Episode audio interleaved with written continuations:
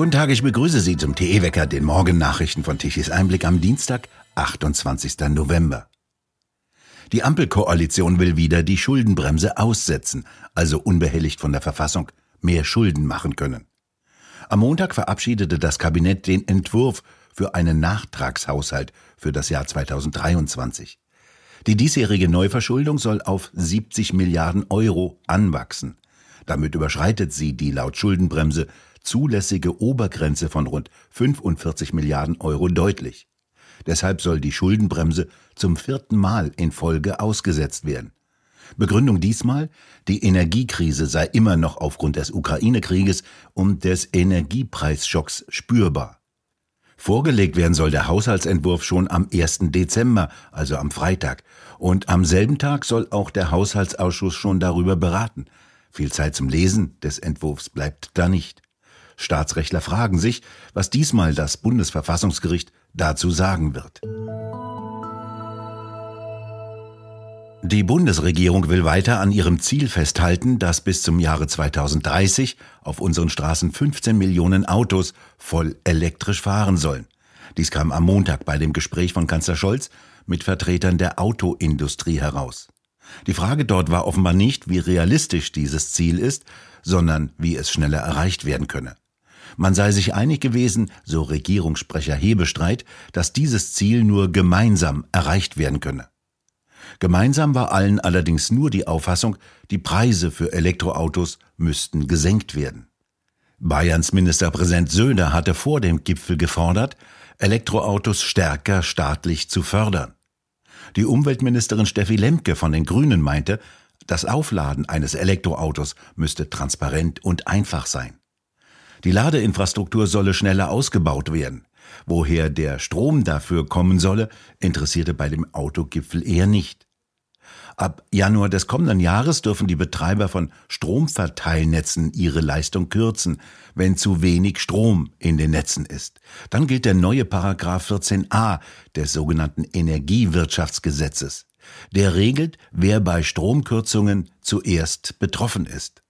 Dann werden zu Beginn bei Wärmepumpen, Elektroautos und Batteriespeichern der Strom gedrosselt oder abgeschaltet. Währenddessen wurde vom Volkswagen-Konzern bekannt, dass dort Markenchef Thomas Schäfer Alarm geschlagen habe. Volkswagen sei nicht mehr wettbewerbsfähig, sagte er bei einer Vollversammlung der Belegschaft in Wolfsburg. Er wurde mit dem Satz zitiert, die Situation sei sehr kritisch. Mit den vielen bisherigen Strukturen, Prozessen und hohen Kosten sei die Marke VW nicht mehr wettbewerbsfähig. Schäfer kündigte spürbare Einschnitte bei VW an. In Hannover wird es weiterhin Straßen für Autofahrer, Parkplätze für Autos und Ampeln geben. Der sogenannte Umbau der Innenstadt zu einer autofreien Stadt ist gescheitert. Die SPD hat gestern in Hannover die rot-grüne Koalition aufgekündigt. Damit erhält der grüne Oberbürgermeister Belit Onay keine Mehrheit mehr. Noch am vergangenen Wochenende wurde der grüne Oberbürgermeister, der auch die türkische Staatsbürgerschaft besitzt, auf dem Parteitag der Grünen in Karlsruhe frenetisch für seinen Plan einer komplett autofreien Innenstadt gefeiert.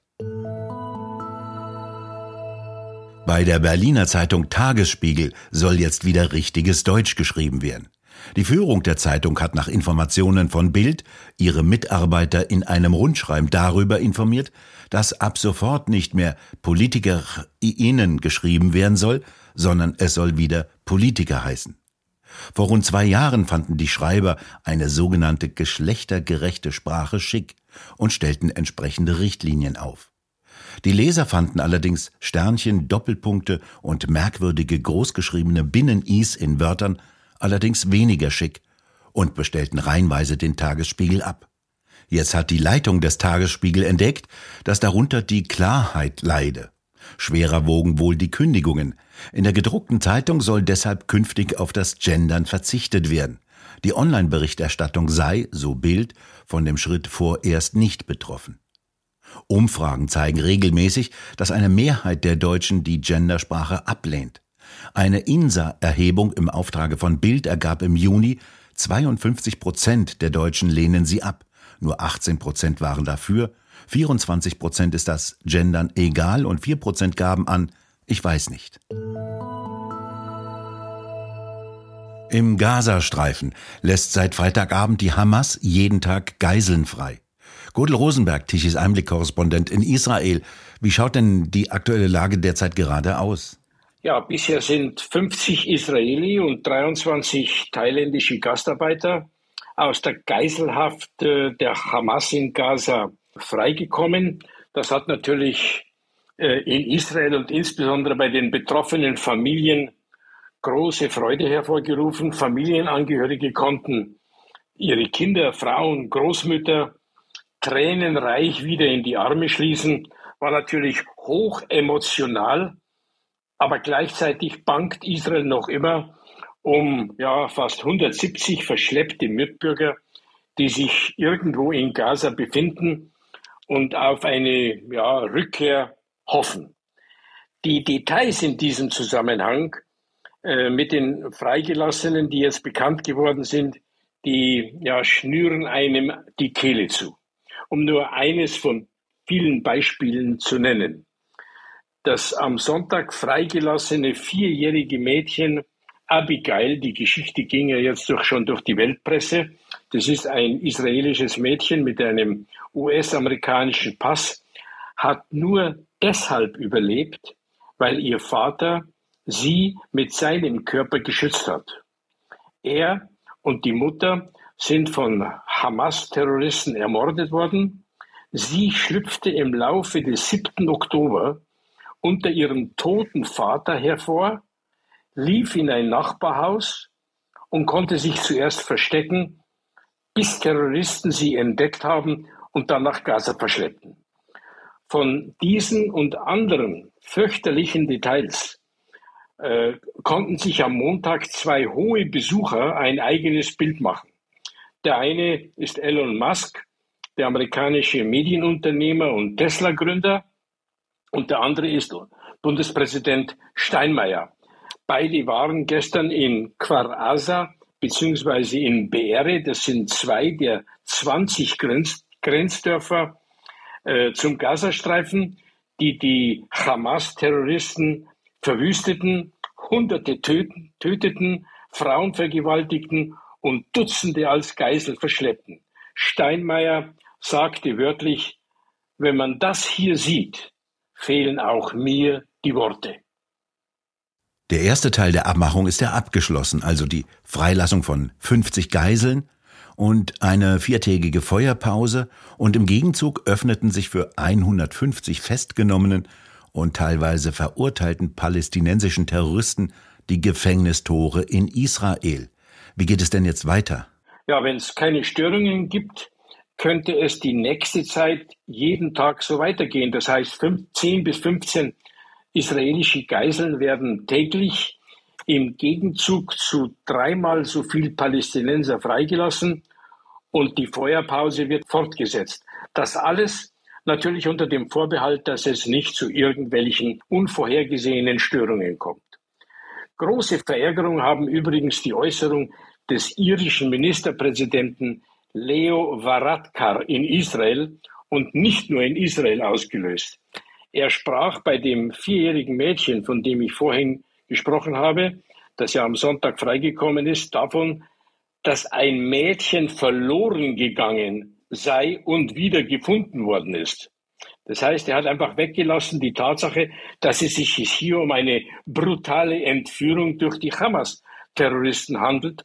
Und dann tat er so, als hätte sich das Mädchen verlaufen und wäre dann irgendwo wieder aufgetaucht.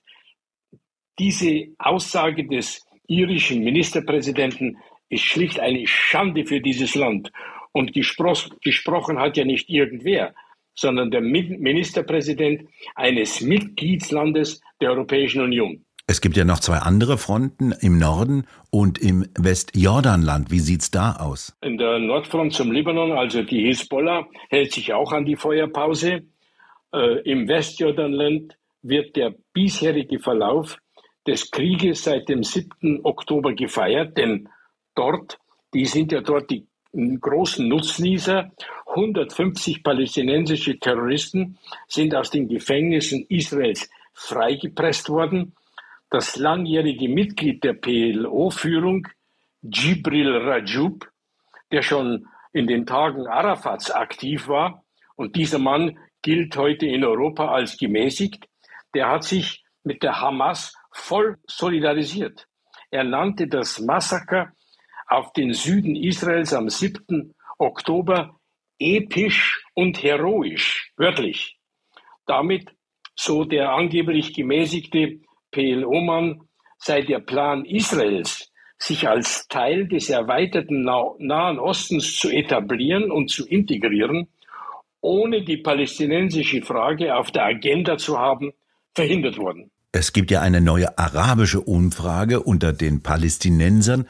Wie sieht denn dort das Stimmungsbild aus? Also diese Umfrage ist mindestens ebenso interessant und erwähnenswert, weil es handelt sich ja um eine arabische Umfrage des arabischen Instituts AVRAT, Arab World for Research and Development, die in Gaza und im Westjordanland spielt.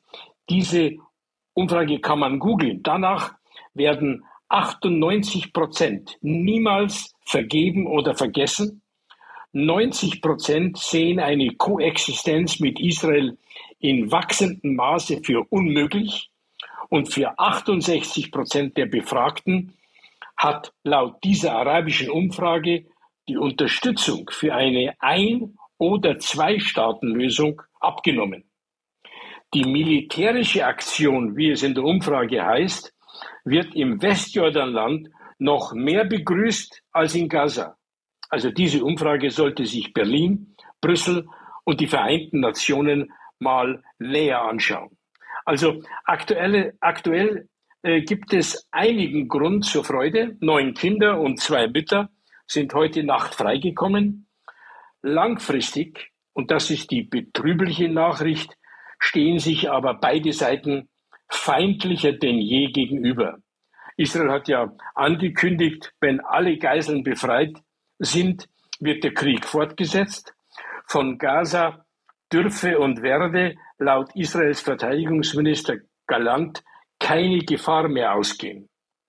Der Unternehmer und Milliardär Elon Musk, der gestern in Israel war, ich habe davon vorhin gesprochen, hat in seiner trockenen Art seine drei Punkte zur Lösung des Problems veröffentlicht. Erstens Hamas erledigen. Wörtlich hat er gesagt, kill Hamas. Zweitens Änderung der Erziehung.